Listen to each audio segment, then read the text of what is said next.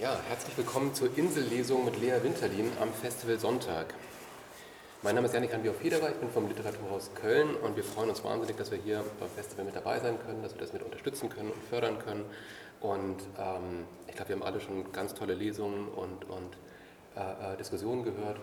Und das wird jetzt einfach hier so weitergehen, verspreche ich hiermit. Ähm, Lea ist aus Berlin, ähm, ist über Tübingen und Köln nach Leipzig geraten, also hat irgendwie einen kleinen Umweg genommen ähm, und hat auf dem Weg auch noch Philosophie studiert. Ähm, danach hat sie Storylines geschrieben für das Privatfernsehen, also was man als Philosophin eben so macht und ähm, ist jetzt ähm, Rezensentin beim Philosophiemagazin und ähm, beim Deutschen Literaturinstitut in Leipzig im Masterstudium, richtig? Nee. Nicht? Nochmal ein Bachelor. Oh, Entschuldigung, ja. das wollte ich jetzt nicht so herausgestrichen haben. ähm, genau. Äh, Lea hat uns einen ähm, Text mitgebracht, der heißt Antigonis Schwester. Und ich würde vorschlagen, den hören wir uns jetzt erstmal an, bevor wir über ihn sprechen. Okay. Antigonis Schwester. Ich hoffe, ihr habt den Mythos alle noch parat. Aber wir können da auch nachher nochmal drüber sprechen. Jetzt kommt erstmal der Text. Antigones Schwester. Da vorne, da geht sie, zwischen den Büschen mit den abrasierten Haaren. Männer mögen so etwas bei Frauen nicht, aber sie kann das tragen, sie hat so ein weibliches Gesicht. Selbst wenn sie eine Augenklappe tragen würde, sähe sie noch gut aus. Mich würde eine Augenklappe völlig entstellen. Ich könnte die einfach nicht tragen. Jeder würde mich angucken und denken, da ist irgendwas völlig schief gelaufen. Ist sie betrunken? Warum geht sie nicht durch die Einfahrt? Wir wissen doch alle, dass sie sich jede Nacht rausschleicht. Wozu das Versteckspiel? Vielleicht ist es Teil des Rituals, über den Zaun zu klettern. Und ein paar Kratzer gehören schließlich dazu. Ich habe auch welche von unserem fetten Kater. Strawinski, komm mal her. Ich will ein Wesen atmen spüren. Diese Nächte kommen mir immer sehr lang vor. Ich habe so ein pochendes Gefühl in der Nase, wenn ich beobachte, wie die Lichtstreifen über die Decke ziehen. Als ob wir nicht von klein auf gelernt hätten, dass man nicht zu fremden Männern ins Auto steigt. So oft hat unsere Mutter davon gesprochen, man könnte meinen, es gäbe auf dieser Welt keine anderen Gefahren außer Autos und Männer. Sie war eine besorgte Mutter. Sie hatte uns immer im Blick, nichts entging ihr. Weder die halbvolle Zigarettenschachtel tief hinten in Antigones Schreibtischschublade, noch der schwarze Spitzen-Push-Up-BH, den ich in vier verschiedenen, ineinander verschachtelten Beuteln vor ihr versteckt hatte. Sie behauptete, dass sie nicht danach suchte, sie fand solche Dinge einfach. Ich glaube, sie war in ständiger Alarmbereitschaft, immer darauf gefasst, über ein Geheimnis zu stolpern. Der Onkel dagegen lässt uns einfach machen. Er versucht, uns zur Selbstständigkeit zu erziehen. Wahrscheinlich hat er Angst, dass wir unsere Ausbildung abbrechen und mit Anfang 30 immer noch bei ihm wohnen. Ich kann seine Sorgen nachvollziehen, nur leider kann ich nichts tun, um sie zu zerstreuen. In diesen durchwachten Nächten wird mir schonungslos vor Augen geführt, dass nicht ich es bin, die hier die Entscheidungen trifft. Die Nacht hat kaum begonnen. Antigone wird nicht vor der Dämmerung wiederkommen würde ich nur das Horchen lassen, aber ich kann nicht anders. Immer habe ich nur gehorcht, auf sie, auf ihre Schritte, auf die Geräusche, die dann und wann aus ihrem Zimmer kamen. Manchmal hörte ich das unregelmäßige Klacken der Schreibmaschine, einer Olympus, die sie von unserem Vater geerbt hat. Und ich sah sie vor mir, wie sie mit einer Zigarette im Mundwinkel an einem Jahrhundertroman schrieb. Oder ich hörte ein Flüstern, durch das dann und wann ihr heiseres Lachen brach. Geräusche werden zu Wölfen, wenn man kein Bild dazu hat, wie im Zelt. Meine ganze Jugend habe ich damit verbracht zu lauschen, auf dieses andere große Leben, und meines habe ich dabei vergessen. Wachen und warten, das ist alles, was ich kann. Ich hasse diese Stille dieses Zimmers. Nichts passiert hier, niemals. Nur der Kater schnurrt. Nur in mir drin brodelt es vor Langeweile und Unruhe. Gestern kam sie nach nur einer Stunde wieder, mit Dreck unter den Fingernägeln, und als ich auf ihre Arme schaute, rollte sie schnell den Ärmel ihrer Bluse darüber. Sie konnte sich kaum aufrecht halten. Fall nicht um, habe ich gesagt, und sie hat irgendein Wortspiel gemacht. Alle interessanten Dinge haben den Fall in sich. Ich kann mich nicht an ihre Beispiele erinnern. Einfall, Zufall, Sündenfall. Das klingt wunderschön, wie sie so spricht, mit verschmierter Wimperntusche. Im schwankenden Zustand noch dichten, das sieht so nach Leben aus. Ich kenne die Tricks. Nur mir würden sie nicht gelingen. Es hat ganz schön Mühe gemacht, sie ins Bett zu stecken. Sie wollte immer wieder raus, hat wild vor sich hingeredet, es wäre unsere Pflicht zu handeln. Aber als ich nachgefragt habe, was sie damit meint, konnte sie keine klare Antwort geben. Wir müssen uns wegwerfen, hat sie immer wieder gesagt. Und andere Dinge, die möchte ich nicht wiederholen. Sie war nicht mehr beim Verstand. Ich habe versucht, ihr klarzumachen, dass sie vernünftig sein soll, aber sie ist mir ins Wort gefallen. Verstehen, verstehen, ich will nicht mehr verstehen, hat sie gesagt. Das hat mich getroffen. Ich stand neben ihrem Bett und während sie eingeschlafen ist, habe ich gegen den Impuls kämpfen müssen, ihr Zimmer aufzuräumen. Aber ich konnte nichts anrühren, selbst wenn ich gewollt hätte. Es wäre nicht richtig gewesen. Ich und meine Ordnung, wir haben in diesem Zimmer nichts verloren. Ich stand einfach nur da und habe mich umgeschaut. Früher bin ich oft hereingeschlichen, wenn sie nicht da war, und bin vorsichtig herumgelaufen zwischen den Papieren, den Unterhosen und Teetassen, die sie als Aschenbecher benutzt hat.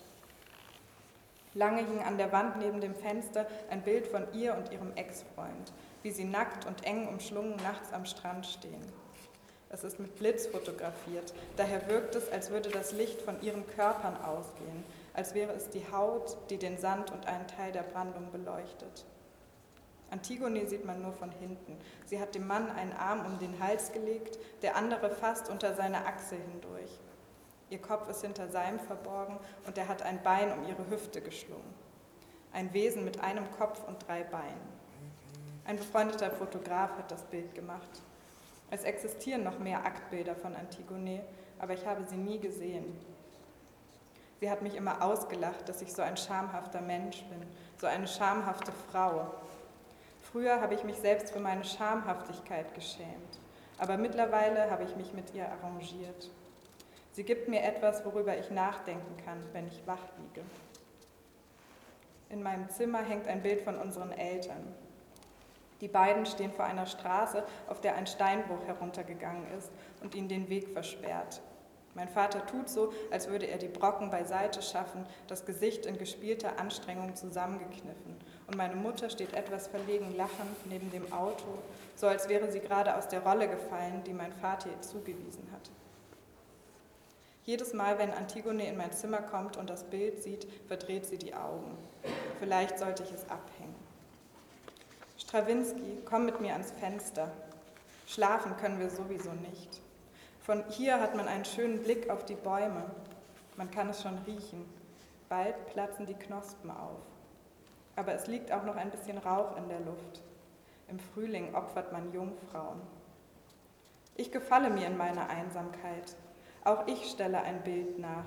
Frau mit Katze am Fenster. Sonst könnte ich das alles gar nicht ertragen.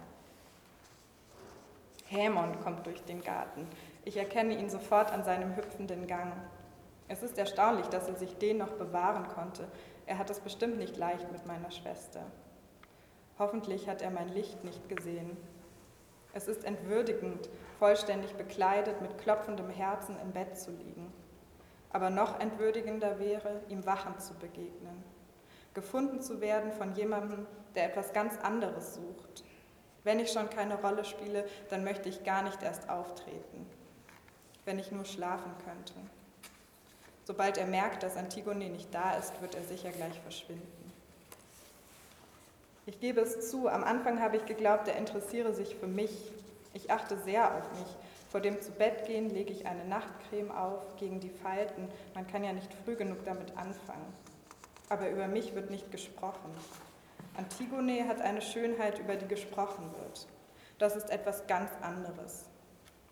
Meine Schönheit ist selbstverständlich. Sie ist nichts Besonderes, sie wird erwartet, verlangt. Ihre Augenringe erzählen Geschichten. Ich habe auch Augenringe, aber sie haben keinerlei Rechtfertigung. Deswegen behandle ich sie mit Koffeinrollern und Abdeckstiften. Jetzt ist er weg. Auch wenn sie alle versuchen zu schleichen, ich höre sie trotzdem. Ich hätte ihn aufhalten können. in einem dünnen Nachthemd in den Flur treten und mir verschlafen die Augen reiben. Vielleicht wäre ihm eine Ähnlichkeit aufgefallen. Vielleicht hätte ich ihn verführen können, wenn meine Stimme noch ganz rau gewesen wäre vor Schlaf. Oder ich hätte die Tür einen Spalt auflassen sollen. So haben meine Eltern zueinander gefunden. Ihre Begegnung ist, auch, ist aus einer Unachtsamkeit entstanden, einem Versehen. Mein Vater hatte vergessen, die Tür zu schließen. Niemand weiß besser als ich, wie sowas anfängt. Ich, der mir nie eine Unachtsamkeit unterläuft. Und deswegen werde ich allein bleiben. Ein totes Ende im Stammbaum, Stammbaum der Labdakiden, ein vertrockneter Zweig. Vereinzelt und unverbunden, ratlos, niemand weiß, wo ich hinführe. In meiner Familie haben wir alle kein Glück in der Liebe. Aber mein Unglück ist nicht spektakulär. Ich bleibe einfach alleine. Trotzdem glaube ich zu wissen, was Liebe ist, auch wenn ich sie nie erlebt habe. Ich weiß es einfach. Du nicht auch noch, Strawinski, lass das Holz. Der Onkel hat die Türen erst vor einer Weile abziehen lassen. Du bist hier nicht im Gefängnis. Ich habe doch eine Katzenklappe angebracht. Folge nur deiner Natur, fang nur deine Mäuse. Mich hat meine Natur verlassen. Alle haben sie mich verlassen. Zwar schläft der Onkel drei Zimmer weiter, aber Schlafende zählen nicht. Ich mache ihm keinen Vorwurf. Er ist immer müde, er arbeitet hart. Wahrscheinlich tue ich ihm Unrecht und auch er starrt mit offenen Augen an die Decke. Ich will es gar nicht herunterspielen. Die Politik ist eine Last. Immer wenn er nach Hause kommt, streicht er sich über das faltige, eingefallene Gesicht. Auf uns lastet ein Fluch. Er ist davon nicht ausgenommen, das weiß er. Wir versuchen nur damit umzugehen, jeder auf seine eigene Art. Es ist merkwürdig. Den ganzen Tag hat man seine Spucke im Mund, aber wenn man sie in einem Glas sammeln würde und anschließend trinken müsste, dreht sich einem der Magen um. Das scheint das Verbot des Ekels zu sein, sich das eigene, wenn es einem bereits als Fremdes gegenübergetreten ist, wieder einzuverleiben. Die Vögel fangen an zu singen. Jetzt beginnt der Teil der Nacht, in dem es aufhört, lustig zu sein. Ich werde schluchzen, ohne weinen zu können, und nur meine Schultern werden zucken, mein Gesicht verzerrt. Es wäre unterhaltsamer, Strawinski auf seiner Jagd zu folgen. Ich habe ihn einmal in einer Fernsehshow angemeldet, was macht Ihre Katze, wenn Sie nicht zusehen? Dafür wurde ihm ein Geschirr um den Hals geschnallt. Er hat sich gar nicht gewehrt, wie die Redakteurin befürchtet hat. Manchmal weiß ich nicht, ob er gutmütig oder einfach dumm ist. Hat uns nur angeguckt aus seinem kleinen, schrägen Katergesicht und das Geschirr ist unter seinem Fellberg fast verschwunden. Dann ist er weggetrabt mit seinem zusätzlichen Auge. Das Bild war sehr verwackelt. Alles, was wir gesehen haben, waren verwischte graue Grashalme, gerahmt von Strawinskys Schnurrhaaren. Manchmal hielt er an und sah sich etwas an. Warum auch immer. Komischer Katerkopf. Hat nicht eine einzige Maus gefangen. Ich nehme alles zurück, auch die Natur ist höchst uneindeutig. Irgendwann stand er wieder vor meiner Tür und die Redakteurin war enttäuscht. Ich fand es interessant eine SMS von Antigone. Es ist bestimmt vier Tage her, dass mein Handy nicht mehr vibriert hat. Es war nicht anders zu erwarten. Sie ist in Schwierigkeiten und will, dass ich zu ihrer Rettung herbeieile. Diesmal ist sie wirklich zu weit gegangen. Ich will damit nichts zu tun haben. Weder teile ich ihre Ideale, für die sie diese Raserei veranstaltet, noch die Mittel, zu denen sie greift. Diese Blindheit für alles um sie herum. Ich kann das nicht. Ich bin darauf getrimmt zu sehen, nach allen Seiten Ausschau zu halten. Das macht mich langsam. Bis ich da bin, ist doch längst alles zu spät. Allerdings ehrt es mich, dass sie mich zu Hilfe ruft, als ob sie glauben würde, ich könnte in der Situation auch nur das Geringste ausrichten. Sie würde mir helfen, egal wie aussichtslos die Lage wäre. Sterben würde sie für mich, zögern und zaudern und versuchen seinem Schicksal zu entgehen, das hat unserem Vater auch nicht geholfen. Lieber offenen Auges ins Verderben rennen. Vielleicht ist es Zeit, loszustürzen. Unsere Mutter hatte einen Arbeitskollegen mit regelmäßigen psychotischen Schüben. Dann wollte er die ganze Abteilung dazu bringen, die Regierung zu übernehmen. Er plante alles ganz genau. Meine Mutter gehörte zu der Gruppe, die die Radiostation stürmen sollte. Und wie stürmt man eine Radiostation? fragte er in die zweifelnd dreinblickende Runde. Man stürmt rein. Als ich ein Kind war, als unsere Eltern noch lebten, hat Antigone zu Weihnachten immer eine lange Liste geschrieben, auf einem länglichen Stück Papier, das man aufrollen konnte. Wir haben nicht an den Weihnachtsmann geglaubt. Unser Vater hat uns nie irgendwelche Märchen erzählt. Das nicht. Er liebte die Fakten. Als ich 14 war, habe ich mir sehnlichst eine Jeansjacke gewünscht. Ich habe es niemandem verraten. Das war natürlich dumm. Ich kann nicht. Strawinski, es geht nicht. Mir sinkt der Mut. Du hast recht, ich traue mich nicht. Da ist eine Schwelle, die ich niemals übertrete. Auch ich bin eine Tochter des Ödipus. Ich will verstehen. Aber mir fehlt seine selbstzerstörerische Entschlusskraft. Kurz vor dem Moment völliger Klarheit mache ich immer Halt. Orgasmen hatte ich schon, immerhin das. Schon als kleines Mädchen habe ich mich an der gluckernden Wärmflasche gerieben. Aber manchmal vergesse ich kurz vor dem Herauspusten, wie man niest. Dann fährt mir irgendetwas dazwischen. Mitten im Trinken weiß ich nicht mehr, wie man schluckt. Ich sollte den Onkel wecken. Das muss ich tun, obwohl Antigone nicht gerettet werden will. Das wird sie mir nie verzeihen. Sie will, dass ich mich ihr anschließe in ihrem Kampf. Das wäre schön, wir Schwestern. Aber ich kann nicht kämpfen. Ich bin dafür da, um das Spiel zu verderben. Das ist kein Selbstmitleid. Ich bin, glaube ich, sogar ein bisschen stolz darauf. Auf meine, fast hätte ich Rebellion gesagt. Dabei weiß ich es eigentlich schon. Die Tür wird offen stehen, das Bett gemacht, der Mann kümmert sich schon. Er bekommt seine Informationen immer ein bisschen früher als andere. Und er hat ein schnelles Auto. Vielleicht ist er sogar eher als die Polizei am Tatort. So war es bisher immer. Es tut mir leid für den alten Mann, dass er uns am Hals hat. Wir machen ihm nur Ärger. Und er hat schon genug zu tun. Aber Antigone schert sich nicht darum. Sie schert sich um nichts. Es nützt nichts. Meine Handlungsspielräume sind auf dieses Zimmer begrenzt. Es zu verlassen ist nicht so einfach. Vielleicht hat mich der Onkel auch, damit ich meiner Schwester nicht ins Unglück folge, vorsorglich eingeschlossen. Ich habe es noch gar nicht probiert. Ich halte mich lieber an das Fenster. Von hier aus werde ich schließlich beobachten, wie Antigone herbeigeführt wird in Begleitung der Polizisten. Und da wird es mich vielleicht für einen Moment packen. Ich werde mich aus dem Fenster lehnen und den Polizisten zurufen, dass ich sie zu allem angestiftet habe. Aber Antigone wird nur einen verächtlichen Blick für mich übrig haben, wenn sie überhaupt zu mir aufschaut. Auch in dem Blick der Polizisten wird Verachtung zu mir heraufblitzen. Und dann werde ich wieder zur Vernunft kommen. Antigone wird abgeführt werden, in Handschellen vielleicht, und dann werde ich endlich schlafen können.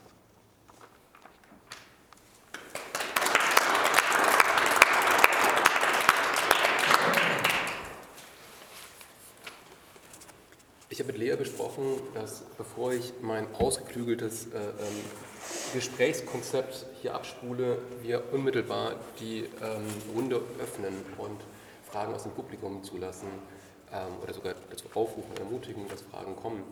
Ähm, deswegen schaue ich erstmal einmal ganz kurz in die Runde, weiß jetzt schon, dass noch keine direkte Hand da sein wird, deswegen stelle ich erstmal eine vorbereitete Frage. Ich hatte hatte Vorbereitungszeit, ich bin im Vorteil. Ähm, aber fühlen Sie sich, fühlt euch gerne jederzeit. Äh, kurz nochmal diese Mythologie. Mhm. Also ich habe sie nicht auf dem Schirm ja. ganz gehabt jetzt. Ähm, also es geht darum, dass Antigone ja, da muss man so weit ausholen. Diese griechischen, die sind ja alle miteinander verbunden. Ja, ja, Also ähm, es fängt eigentlich mit Ödipus an, weil er ist der Vater, Vater? von Antigone. Er hatte mehrere Kinder mit, die, die Geschichte kennt man ja, mit ähm, seiner Mutter und sein Vater hat er wiederum erschlagen. Ähm, und diese vier Kinder, zwei davon sind Antigone und Ismene, so heißt die Schwester, ähm, und zwei Brüder die sich durch irgendwelche Streitigkeiten, ich überspringe das mal, ähm, bekriegen und sich gegenseitig umbringen. Und daraufhin ähm, der Onkel von Antigone Kreon ähm, beschließt oder verbietet, den einen Bruder, dass der eine richtige Bestattung kriegt, weil er hat die Stadt angegriffen. Und das, da kommt dann Antigone ins Spiel. Sie will eben diesen Bruder begraben. Ja, ja, genau. Und handelt da entgegen dem Gesetz und wird dafür dann zum Tode verurteilt. Und am Ende sterben auch fast alle, bis auf die Schwester, die überlebt. Aber ja. Also die Schwester überlebt? Ja, genau, ja. Ich glaube, also, ja, vielleicht über Kreon überlebt, überlebt glaube ich auch. Also, aber sie, das fand ich interessant, dass sie, dass es ihr nicht vorbehalten, also dass sie diesen tragischen, poetischen Tod nicht sterben durfte. Sie lebt weiter, aber niemand kümmert sich so richtig um sie. Relation, ne? Mhm.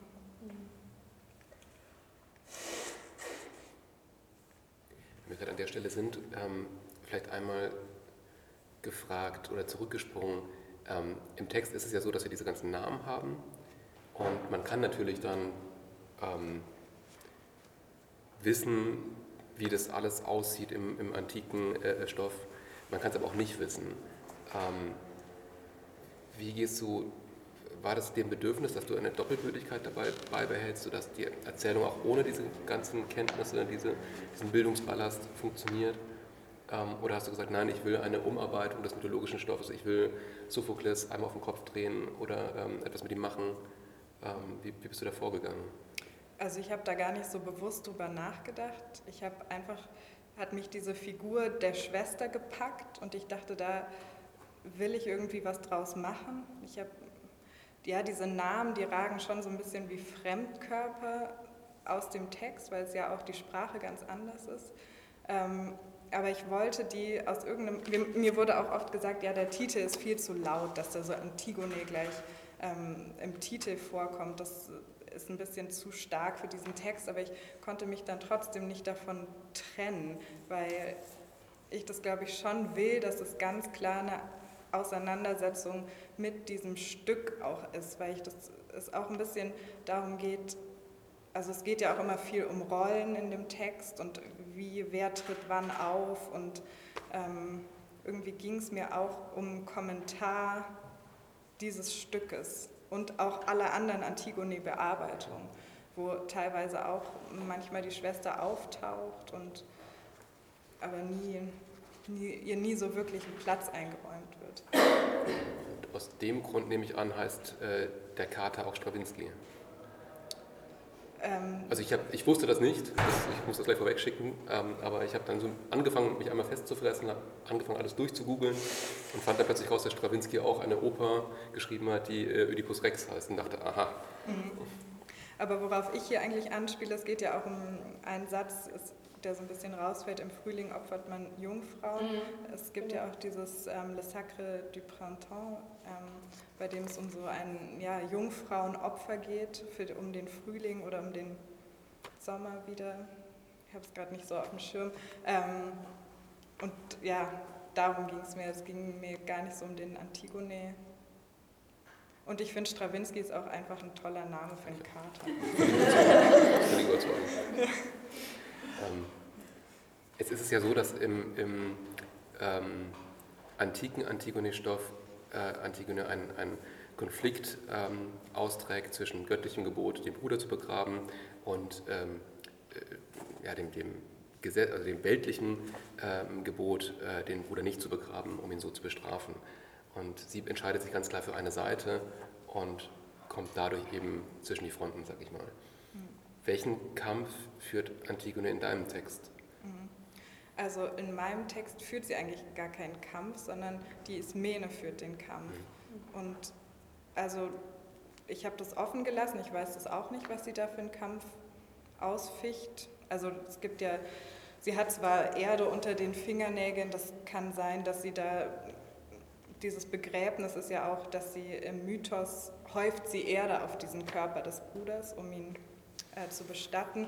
Das ist so eine Anspielung, aber ich hatte da gar nicht so richtig im Kopf, sondern es geht mir eben um den Kampf der Ismene und dass sie eben auch einen Kampf ausficht, schon im, im antiken Stück, habe ich den auch schon rausgelesen, dass sie eben diesen Kampf gegen Vernunft, ich möchte eigentlich ähm, was tun, aber ähm, gleichzeitig gibt es Regeln und so dieses Hin- und Hergerissen sein, das fand ich ein Kampf, der mich fast mehr interessiert hat, als diese Antigone, die einfach stur da ihr Ding durchzieht und ähm, blind losstürzt. Wie taucht Ismene denn bei Antigone im Original auf? Also in, in welchen konkreten Situationen kannst du das denn daraus? Mhm. Also meistens ist sie halt... Ähm, sagt sie immer, nein, mach das nicht und du wirst sterben und ich kann ohne dich nicht leben und sei doch vernünftig, sei doch vernünftig und ähm, ja, in, also in der Sekundärliteratur wird sie immer ähm, als Spiegel, dass sozusagen Antigone noch radikaler und noch ähm, besonderer ähm, erscheint. Also sie dient eher als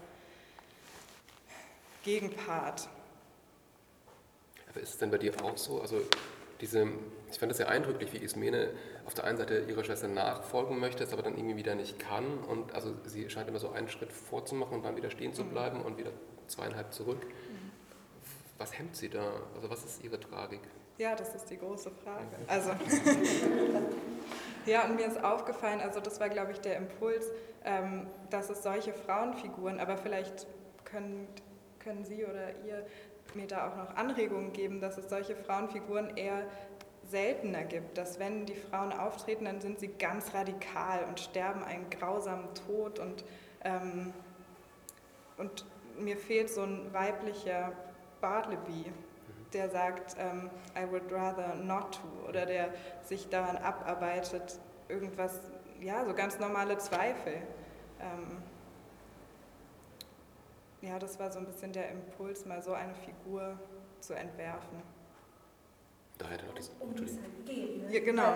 Weil, weil, die Frauen, die du jetzt beschreibst, die du jetzt in den Fokus rückst, das sind ja eigentlich immer die.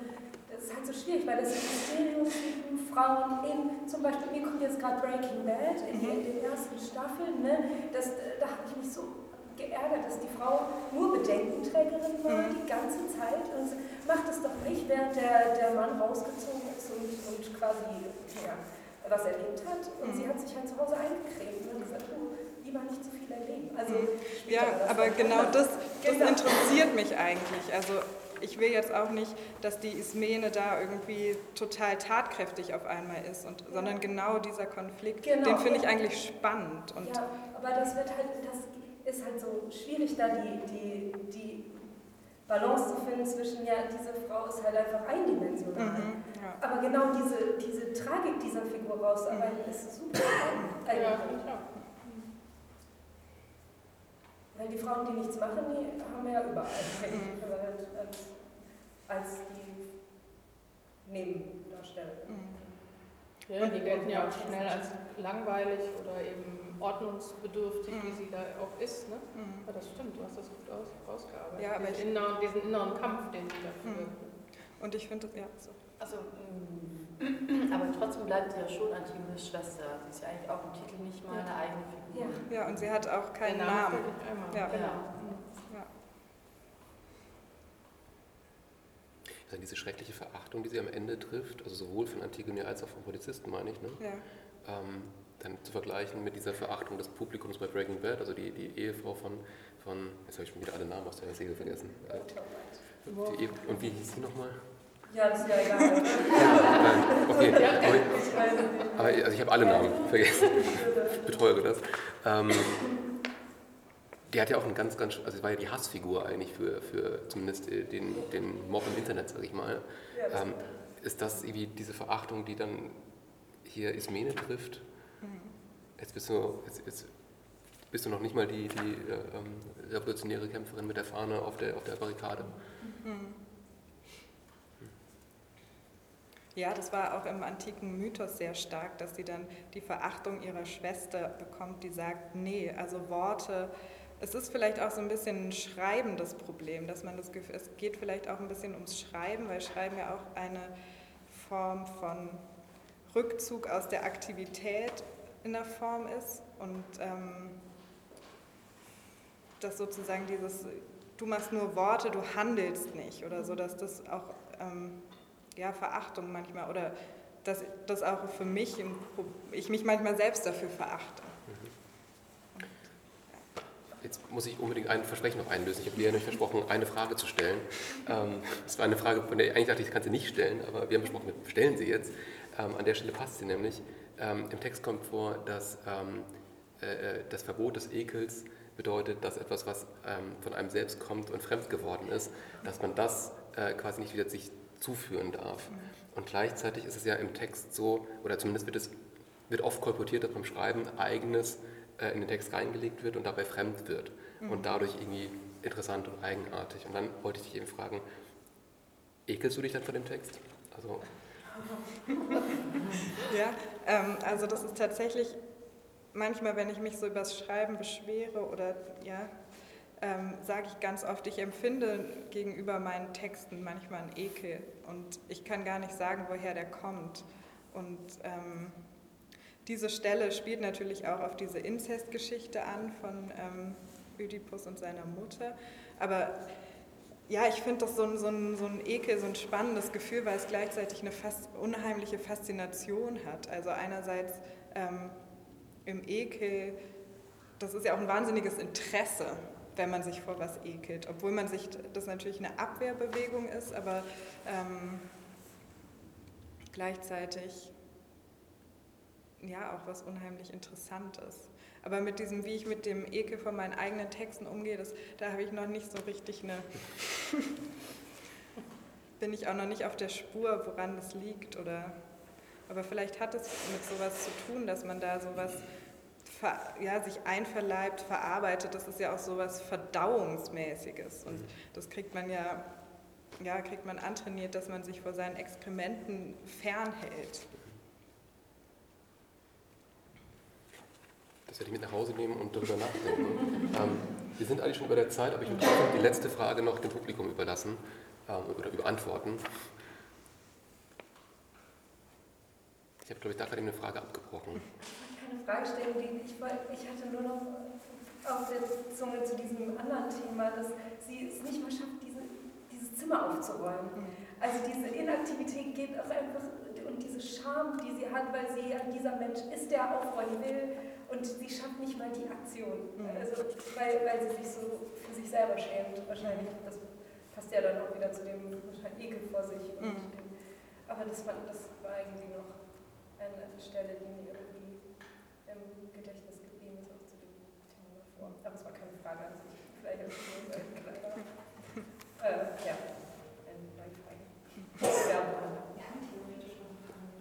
Haben wir noch die Ach so. Okay.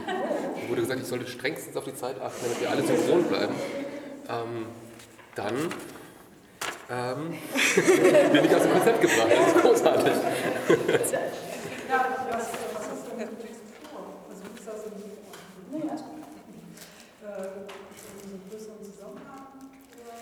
Ähm, also der ordnet sich schon ein bisschen in größeres Thema ein, was mich beschäftigt und vielleicht, ich arbeite so ein bisschen an einer Erzählbandgeschichte, aber ja, muss ich mal gucken, wie das weitergeht. Aber es ist, passt in so ein Themenfeld von, ähm, von Dingen, mit denen ich, mit denen ich mich jetzt gerade beschäftige. Aber es ist alles noch offen.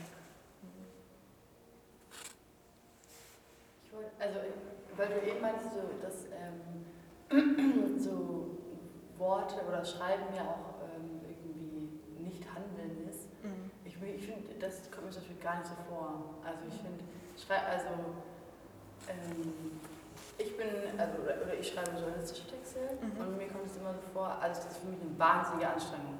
Also ich finde Schreiben auch wahnsinnig anstrengend. Mhm. also ich mache es gerne, aber ich, ich finde es wahnsinnig anstrengend. Ich bin jedes Mal sehr ähm, ich muss mich da sehr krass überwinden und jedes Mal, wenn ich dann schreibe, fühlt sich das nach einer wahnsinnigen Aktivität an. Mhm. Also bin ich da, ich weiß gar nicht, ob ich da so, aber vielleicht auch, weil es persönlich für mich so mhm. anfühlt. Kann ja. natürlich sein, dass es von außen für jemanden natürlich keine handwerkliche Arbeit ist und deswegen keine Handlung in dem Sinne mhm.